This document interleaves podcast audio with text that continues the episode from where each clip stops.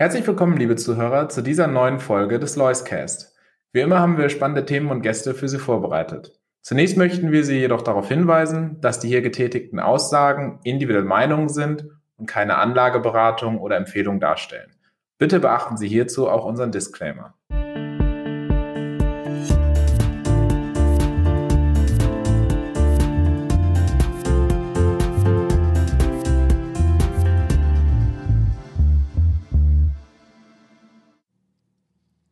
Schönen guten Tag, meine Damen und Herren, zur heutigen Ausgabe vom Loyalscast.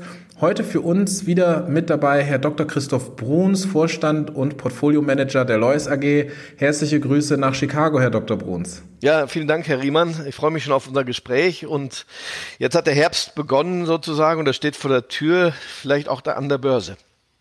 Ja, das ist das Thema der Stunde. Bevor wir uns in die Kurse versteifen, aber zuerst der Blick aus den USA nach Deutschland, wenn wir auf die politische Landschaft schauen. Die Bundestagswahl ist hierzulande gelaufen. Wie ist Ihr Kommentar dazu? Finden wir schnell zu einer neuen Regierung oder wird das eine Hängepartie? Was meinen Sie? Ja, zunächst darf ich sagen, dass aus amerikanischer Perspektive das nicht sonderlich hoch zu hängen ist. Das ist ein üblicher Vorgang. Das waren ja auch turnusgemäße Wahlen, kein Rücktritt, kein gar nichts. Aber die Amerikaner sind ja innenpolitisch stärker interessiert als außenpolitisch, haben vielleicht auch doch wenig Kenntnisse und Interesse nur an der Außenpolitik. Insofern wird man das nicht weiter zur Kenntnis nehmen. Äh, andererseits für uns Deutsche müssen wir ja nun mal hinnehmen, der Wahlausgang war einigermaßen überraschend. Die Ära der Volksparteien ist vorbei. Sie kommen ja zusammen gerade noch mal auf die Hälfte der äh, Wahlberechtigten. Also diese Zeit ist zu Ende gegangen. Andere Parteien sind etwas stärker geworden. Aber auch da muss man ja sagen, vor Monaten haben wir äh, für möglich gehalten, dass etwa die Partei der Grünen 25 Prozent der Stimmen bekommen würde. Äh, das ist weit anders gekommen. Vielleicht die FDP etwas enttäuschend. Sie hat nur kaum zugelegt. Man hatte gedacht, von ihr hat man wenig gehört. Das konnte ein Vorteil sein. Sie ist einigermaßen prinzipienfest, aber auch die FDP hat kaum äh, zulegen können. Insofern ein interessantes Ergebnis. Die Ränder äh, sind ja, äh, was nun die äh, freien Parteien angeht, die nicht in den Bundestag kommen, die sind erstarkt, erstaunlicherweise mhm. über acht Prozent. Naja, und die radikalen Parteien sind etwas zusammengestutzt worden. Es wird jetzt schwierig werden, eine Regierung zu bilden. Da muss man nicht so optimistisch sein. Wenn ich heute wetten müsste, dann wette ich auf eine GroKo. Und zwar diesmal unter Führung der SPD.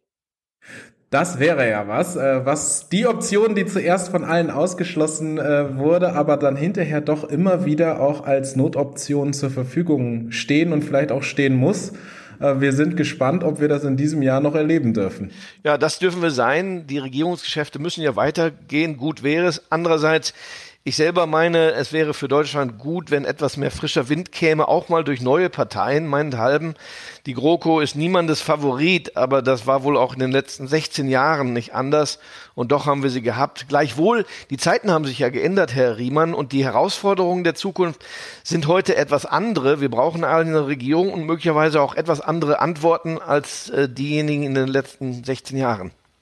Ja, und Herr Dr. Wund, Sie sprachen es an, die Regierungsgeschäfte müssen weitergeführt werden. Äh, diesmal in den USA erstaunlich geräuschlos vorübergegangen, wieder eine Anhebung des Schuldendeckels. Da haben wir in der Vergangenheit auch schon größere äh, Unruhen erlebt rund um diesen, dieses Thema. Auch das Negative kann zur Routine werden. Die Amerikaner werden klug genug sein, sich nicht selber quasi äh, den Ast abzusägen, auf dem sie sitzen. Das ist eben der Schuldenast. Nun ist der Baum ja voll von Ästen. Äh, auf diesem Baum sitzen alle, eigentlich alle Nationen zusammen, manche etwas höher wie die Amerikaner, manche etwas niedriger wie wir Deutschen. Das heißt, wir haben den großen Vorteil, unsere Verschuldung ist noch nicht so exorbitant. Da sind wir dem Boden etwas näher. Bodenständigkeit mag da ein Vorteil sein. Die Amerikaner sind schon weit vorangeschritten. Es handelt sich ja seit vielen Jahren, das müssen wir immer im Auge halten, seit der großen Finanzkrise spätestens um eine Verschuldungsorgie wir, die Notenbanken haben das Zepter der Geldpolitik und auch der Fiskalpolitik faktisch an sich gerissen. Das ist auch eine, eine Ermächtigung, wenn Sie so wollen. Aber heute gibt es eben kein Zurück mehr. Die Notenbanken sind dort entscheidend. Sie müssen Geld drucken, sie müssen die Staaten finanzieren. Das wird auch weitergehen. Deshalb werden andere Themen eher in den Vordergrund geraten. Ja, und Sie sprachen es an, den Herbst der Börse. Wir haben ein paar turbulente Tage hinter uns. Es scheint so, als wenn an den großen Börsen die Gewinne über den Sommer größtenteils wieder abgegeben worden sind. Was sind denn die Themen, die jetzt zu dieser Unruhe und dann doch den Blick auf die Risiken hinterher am Kapitalmarkt, äh, den Blick dorthin schärfen? Ich sehe zwei ganz große Themen, die uns wohl auch länger noch beschäftigen werden. Das erste ist nicht das wichtigste von den beiden. Das ist das Thema Rückkehr der Inflation. Vielleicht auch Stagnation, Stagflation, wie auch immer. Damit werden wir noch zu kämpfen haben. Ich gehe gerne später noch darauf ein, Herr Riemann. Aber das zweite Thema, äh, das lautet offenbar China. In China hat sich etwas getan. Wahrscheinlich hat Donald Trump mit seiner Agitation gegen China, er hat ja einen Handelskrieg äh, hervorgerufen, er hat Zölle eingeführt und dergleichen, man erinnert sich noch. Und seither hat es offenbar im Reich der Mitte ein Umdenken gegeben. Die Chinesen besinnen sich jetzt äh, etwas auf eine neue Adjustierung ihrer eigentlichen Wirtschaftspolitik. Das Domestische scheint mehr in den Vordergrund zu geraten. Das alte Exportmodell nicht wahr, als Werkbank der Welt mag etwas an Bedeutung verlieren. Die Kommunistische Partei zieht ganz eindeutig die Zügel an. Sie hat sich Vorstellungen gebildet über die Unternehmen, wie selbige sich verhalten sollen. Es betrifft einige Sektoren ja ganz erheblich. Denken wir mal an den Bildungsbereich. Dort hat man in China ähnlich wie in den USA einen sehr starken pri privaten Bildungssektor für Nachhilfe, für äh, graduierten Studiengänge. Und da hat nun die Regierung gesagt, das wollen wir eigentlich ganz verhindern. Bildung muss öffentlich sein, denn ansonsten wird Bildung zum finanziellen Privileg, die für diejenigen, die besser bestallt sind. Das dürfen wir aber nicht vergessen, die Chinesen wissen, sie haben ein riesiges Demografie Problem. Sie haben das selber sich eingebrockt durch ihre Ein-Kind-Politik. Jetzt heißt es, man will eher drei Kinder pro Familie. Die Familien spiegeln aber zurück, dass Kinderhaben zu teuer ist in China, insbesondere durch die Bildung. Und urplötzlich greift also die Regierung ein. Das ist ein spannender, ein spannender Prozess. Es geht aber auch um äh, diesen Daten, diese Datensammelwut. Auch da scheint die Regierung, die ja selber der größte Datensammler ist, eingreifen zu wollen. Nicht wahr? Wenn man mal denkt, Didi äh, Global, Global, das ist ein Konkurrent von Uber und Lyft. Da hat man also nun auch mal den äh, Stecker etwas äh, gezogen, interessanterweise. Aber es kommt noch mehr dazu. Da heißt es, die Unternehmen äh, haben zu viel verdient und einige Unternehmer sind zu reich geworden. Das müsse jetzt an die Gesellschaft abgetreten werden. Unter dem Schlagwort Common Prosperity, für uns heißt das ja Wohlstand für alle, kannten wir schon seit äh, Ludwig Erhards Buch mit dem gleichen Titel. Jedenfalls, die Chinesen haben ihren Kurs geändert und das muss ja maßgebliche Auswirkungen für den Rest der Welt haben. Für uns alle mal auch, für Deutschland, aber für die Amerikaner ja auch, nicht wahr? So geht's also nicht mehr weiter. Dann muss man mal schauen, es kommen noch Dinge hinzu, Stromabschaltung, das hat man ja gar nicht für möglich gehalten. Das heißt, den Betrieben wird mitgeteilt, Sie müssen die Produktion einstellen. Es gibt nicht genug Strom, es gibt Engpässe. China ist das große Thema. Wir haben eine Sommerbase erlebt. Äh, die chinesischen Aktien werden sich vielleicht zum Teil auch in, von den USA zurückziehen müssen. Das wollen übrigens auch die Amerikaner. Also hier tut sich richtig was. Nun müssen wir im Hintergrund äh, wissen, China ist heute zu groß und zu wichtig, als dass die Weltmärkte davon unbelastet äh, bleiben könnten. Letztes Wort. Es gibt ja seit vielen Jahren immer Gerüchte um einen zu heiß gelaufenen Immobilienmarkt. Nunmehr ist der erste große Immobilienentwickler in die Insolvenz geraten. Evergrande, China Evergrande heißt er wohl. Und es gibt weitere, äh, wo der Pleitegeier auch schwebt. Erfahrungsgemäß kann sowas sehr große Dominoeffekte auslösen. Da muss man etwas Angst haben. Und glauben Sie, dass von dort aus auch, ich meine, bei dem Thema äh, Immobilienkrise, Verschuldung, da werden bestimmt einige äh, Menschen hellhörig werden. Damals gab es diesen Effekt, dass das in den USA losging und sich dann in die ganze Welt gefressen hat. Hat so, ein, ähm, so eine Entwicklung in China auch schon äh, denselben Effekt oder ist das was, was man hier eher am Rande betrachten darf? Ich fürchte, der Effekt ist zwar nicht der gleiche, er mag dimensionsverschieden sein, aber er wirkt direktional in die gleiche Richtung. Wenn es China schlechter geht, haben wir auch in Europa und in den USA ein Wachstumsthema, denn China ist Motor der Welt gewesen mit diesen großen Wachstumsraten. Sie erinnern sich, fünf, sechs, sieben, acht, neun Prozent pro Jahr Wirtschaftswachstum. Wenn diese Zeiten nun zu Ende gehen, ja, dann muss auch die ganze Welt kleinere Brötchen backen. Das sehe ich durchaus auch kommen. Es sind ja die Wachstumsraten gerade in den letzten Wochen runtergestuft worden für die USA, aber auch für Europa und Deutschland insbesondere ist mit dabei. Da hat man sogar ein eher sehr enttäuschendes Wachstum. Also China ist zu wichtig. Alle großen Finanzkrisen waren oft oder waren dann auch Verschuldungskrisen nach meinem Dafürhalten. Hier haben wir ein Verschuldungsthema bei der China Evergrande. Der gesamte Immobiliensektor ist in meinen Augen sehr heiß in China. Das heißt, und Sie erinnern sich jetzt an die Subprime-Krise, nicht wahr? Zu viel Geld, möglicherweise sind die Wohnungen das auch nicht wert. Der erste wird aus dem Kartenhaus rausgezogen. Dann ist die große Frage, wie damals in den USA, kann der Staat, kann die Notenbank diese Unternehmen auffangen? Und das ist ja heute die entscheidende Frage.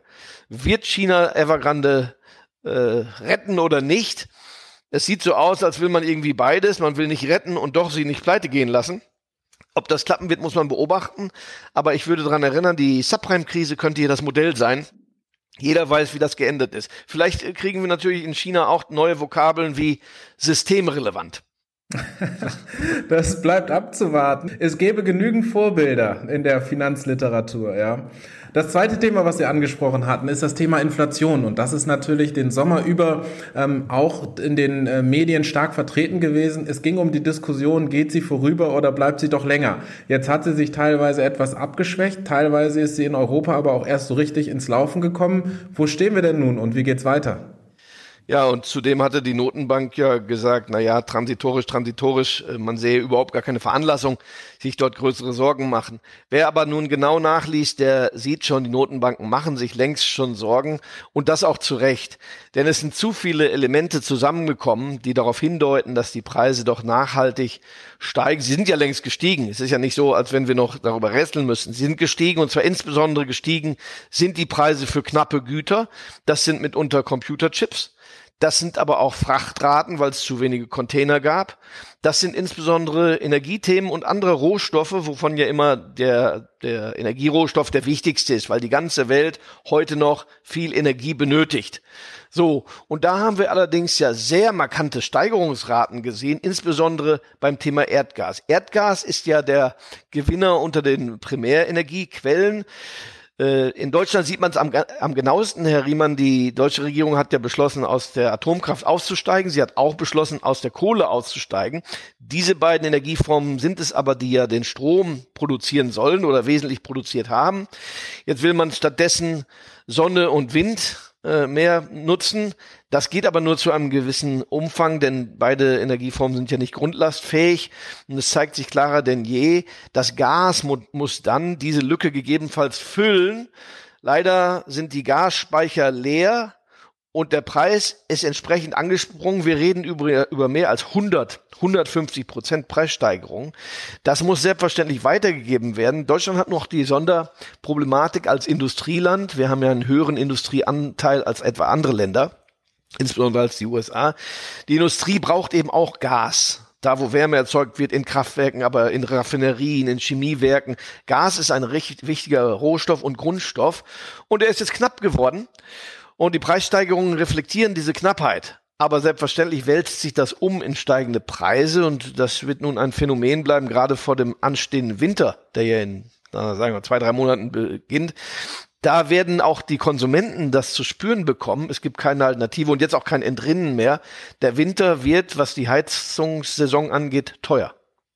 Ja, und das Ganze dann in Verbindung mit doch äh, Lieferkettenproblematiken, die mittlerweile, glaube ich, auch bei äh, jedem im privaten Umfeld angekommen sind. Äh, auch wir als Lois haben da aktuell ganz interessante Beispiele, wo Heizungen von Mitarbeitern nicht renoviert werden können. Wer ein Fahrrad bestellt, der wartet gerne mal ein halbes Jahr. Ähm, wenn ein Dienstwagen ausläuft und hier für Nachschub gesorgt werden muss, auch das scheint nicht so einfach. Ähm, nichtsdestotrotz planen wir ja weiter weiterhin auch noch mit einem äh, deutlichen äh, Wirtschaftswachstum auch in den nächsten Quartalen und auch im nächsten Jahr. Ähm, wie passt das alles zusammen? Man hat das Gefühl, es fängt doch schon an zu ruckeln. Die Märkte jetzt, haben Sie gesagt, die letzten Tage etwas schwächer, im dritten Quartal insgesamt, aber trotzdem noch eher positiv. Äh, worauf können wir uns da einstellen? Ja, da haben Sie ganz recht, Herr Riemann. Die Wachstumserwartungen fußen im Wesentlichen auf der These, dass wir nach wie vor eine Erholung von der Pandemie bekommen. Denn wir sind ja durchaus noch nicht da, wo wir vor der Pandemie waren. Wenn nun, so die These, alle Leute wieder arbeiten gehen, wenn es nun keine Restriktionen mehr gibt, wenn man frei ins Theater, ins Fußballstadion, ins Restaurant, in den Urlaub fahren kann und sonst wohin, dann müsste sich ja das Wirtschaftsleben normalisieren und dann haben wir in der Tat noch Nachholbedarf. Das ist ganz richtig und ich würde diese These auch vertreten wollen. Da kommt noch mehr. Jeden Tag liberalisiert sich das Leben ja weiter, wobei wir auch ein gutes Stück schon vorangekommen sind. Leider sind die genannten neuen Probleme mittlerweile quasi äh, auf die Bühne getreten und die sind ihrerseits schwerwiegend. Sie hatten ja zuletzt gerade diese Lieferkettenproblematik genannt. Ja, Fahrzeuge, Fahrzeugteile, Gebrauchtwagen sind sehr teuer geworden. Es gibt einfach zu wenige und dann muss der Preis das regeln. Der Preis wird aber die Nachfrage erfahrungsgemäß hier etwas dämpfen. Denn das haben wir als Ökonomen alle mal gelernt. Höhere Preise, dann wird möglicherweise die Nachfrage etwas äh, sinken dadurch. Das gilt für Autos ebenso wie Energie, aber auch für andere Dinge. Also es sind Wolken aufgezogen, abgesehen davon, dass es ja nicht nur ökonomische, sondern möglicherweise auch naja, sagen es mal, geopolitische Probleme gibt, wenn Sie mal denken, Taiwan, da fliegen nun mittlerweile äh, Militärflugzeuge täglich über diese Insel hinweg. Wir wissen, dass sich Amerika und äh, China verkantet haben. Da hat sich ja gerade auch diese neue Allianz gebildet um Australien, Großbritannien, Indien äh, mit einigen Verwerfungen auch gegenüber den europäischen Partnern. Also es brodelt etwas und der amerikanische Präsident seinerseits kann ja nun auch nicht verkünden, dass alles bestens läuft. Er hatte 100 sehr gute Tage wie die Flitterwochen, aber seither ist ihm manches auch aus der Hand geglitten. Denken Sie vielleicht an die, an das äh, Debakel in Afghanistan mit dem Abzug nach 20 Jahren Abenteuer. Aber nun äh, bekommt der Präsident auch seine Wirtschaftsprogramme nicht durch den Kongress, Sie sprachen eingangs von der äh, Schuldengrenze. Also da hat er manche Themen und es zeigt sich nun, dass der Joe Biden äh, auch die alten Probleme von Trump, Trump wieder mit sich schleppen muss. Also insgesamt ist die Stimmung etwas gedämpfter. Wir werden also an der Börse etwas selektiver vorgehen müssen. Und genau dahin zielt meine nächste Frage, denn ähm, auch wenn jetzt die äh, ja, Stimmung etwas gedämpfter ist, die Temperaturen etwas kühler werden, wissen wir, dass Sie den Kopf nicht in den Sand stecken, sondern in der Regel wissen Sie sich zu positionieren. Wo schauen Sie momentan hin und wo lassen Sie vielleicht eher die Finger davon? Ja, also zunächst mal, äh, die letzten 10, 13 Jahre waren ja ganz eindeutig geprägt von einem äußerst starken Trend. Der hieß, Technologie, soziale Medien, Internet, Software. Ganz eindeutig, diese Aktien haben den Markt nach oben gezogen. Nun steht aber ja nicht in der Bibel geschrieben, dass es immer so sein muss. Im Gegenteil, es gibt ja nun auch erste klare Anzeichen dafür, dass es hier Monopole gibt, dass der Staat eigentlich eingreifen muss. Wir sprechen in diesen Tagen gerade über Facebook, dass dort auch schwerwiegende Nebenbedingungen aufgetreten sind. Und ich darf vielleicht dann auch nochmal sagen, die Chinesen haben ja auch etwa die Videospielindustrie äh, angegangen und gesagt, wir verbieten das Videospiel. Also da tut sich was. Ich könnte mir denken, dass ein Favoritenwechsel äh, denkbar ist. Den sehen wir ja längst schon ganz eindeutig haben, etwa Energiefirmen jetzt die Nase vorne. Nicht alle, aber immerhin, wenn die Energiepreise steigen, dann wird es ja wohl auch Profiteure geben. Da tut sich manches. Ich denke, da, wo es Erholungstendenzen gibt in der Wirtschaft, das ist oft etwa bei den zyklischen Werten da, die ja in den letzten Wochen eher schwach waren, da könnte sich noch manches tun. Also der Erholungstrend, darauf kann man nach wie vor setzen. Stellen Sie sich auch mal vor, diese Lieferengpässe könnten behoben werden, wovon wir ausgehen. Es dauert eben doch etwas länger als gedacht. Dann müsste eigentlich das ganze Umfeld um den Automobilbereich zulegen können, denn wir wissen, es gibt großen Nachholbedarf. Der vielleicht aber eins noch, Herr Riemann. An der ganz großen These, die immer im Hintergrund steht, ändert sich nichts und sie ist ja spätestens seit 2009 etabliert. Die Zinsen sind abgeschafft und da macht es keinen Unterschied, ob das mal 10 Basispunkte rauf oder runter geht. Das ist alles banal. Oder ob die Notenbanken davon sprechen, sie wollen jetzt vielleicht mal ein paar, äh, paar Milliarden weniger kaufen an, an Staatsanleihen. Das mögen sie tun oder sein lassen. Das große Thema ist, die Bürger müssen ihr Geld anlegen. Es gibt heute Verwahrentgelte.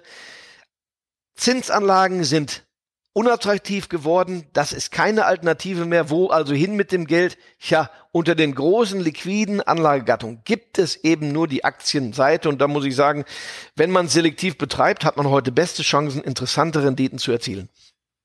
Und mit diesem großen Schlusswort bedanke ich mich bei Ihnen, Herr Dr. Christoph Bruns. Viele liebe Grüße nach Chicago.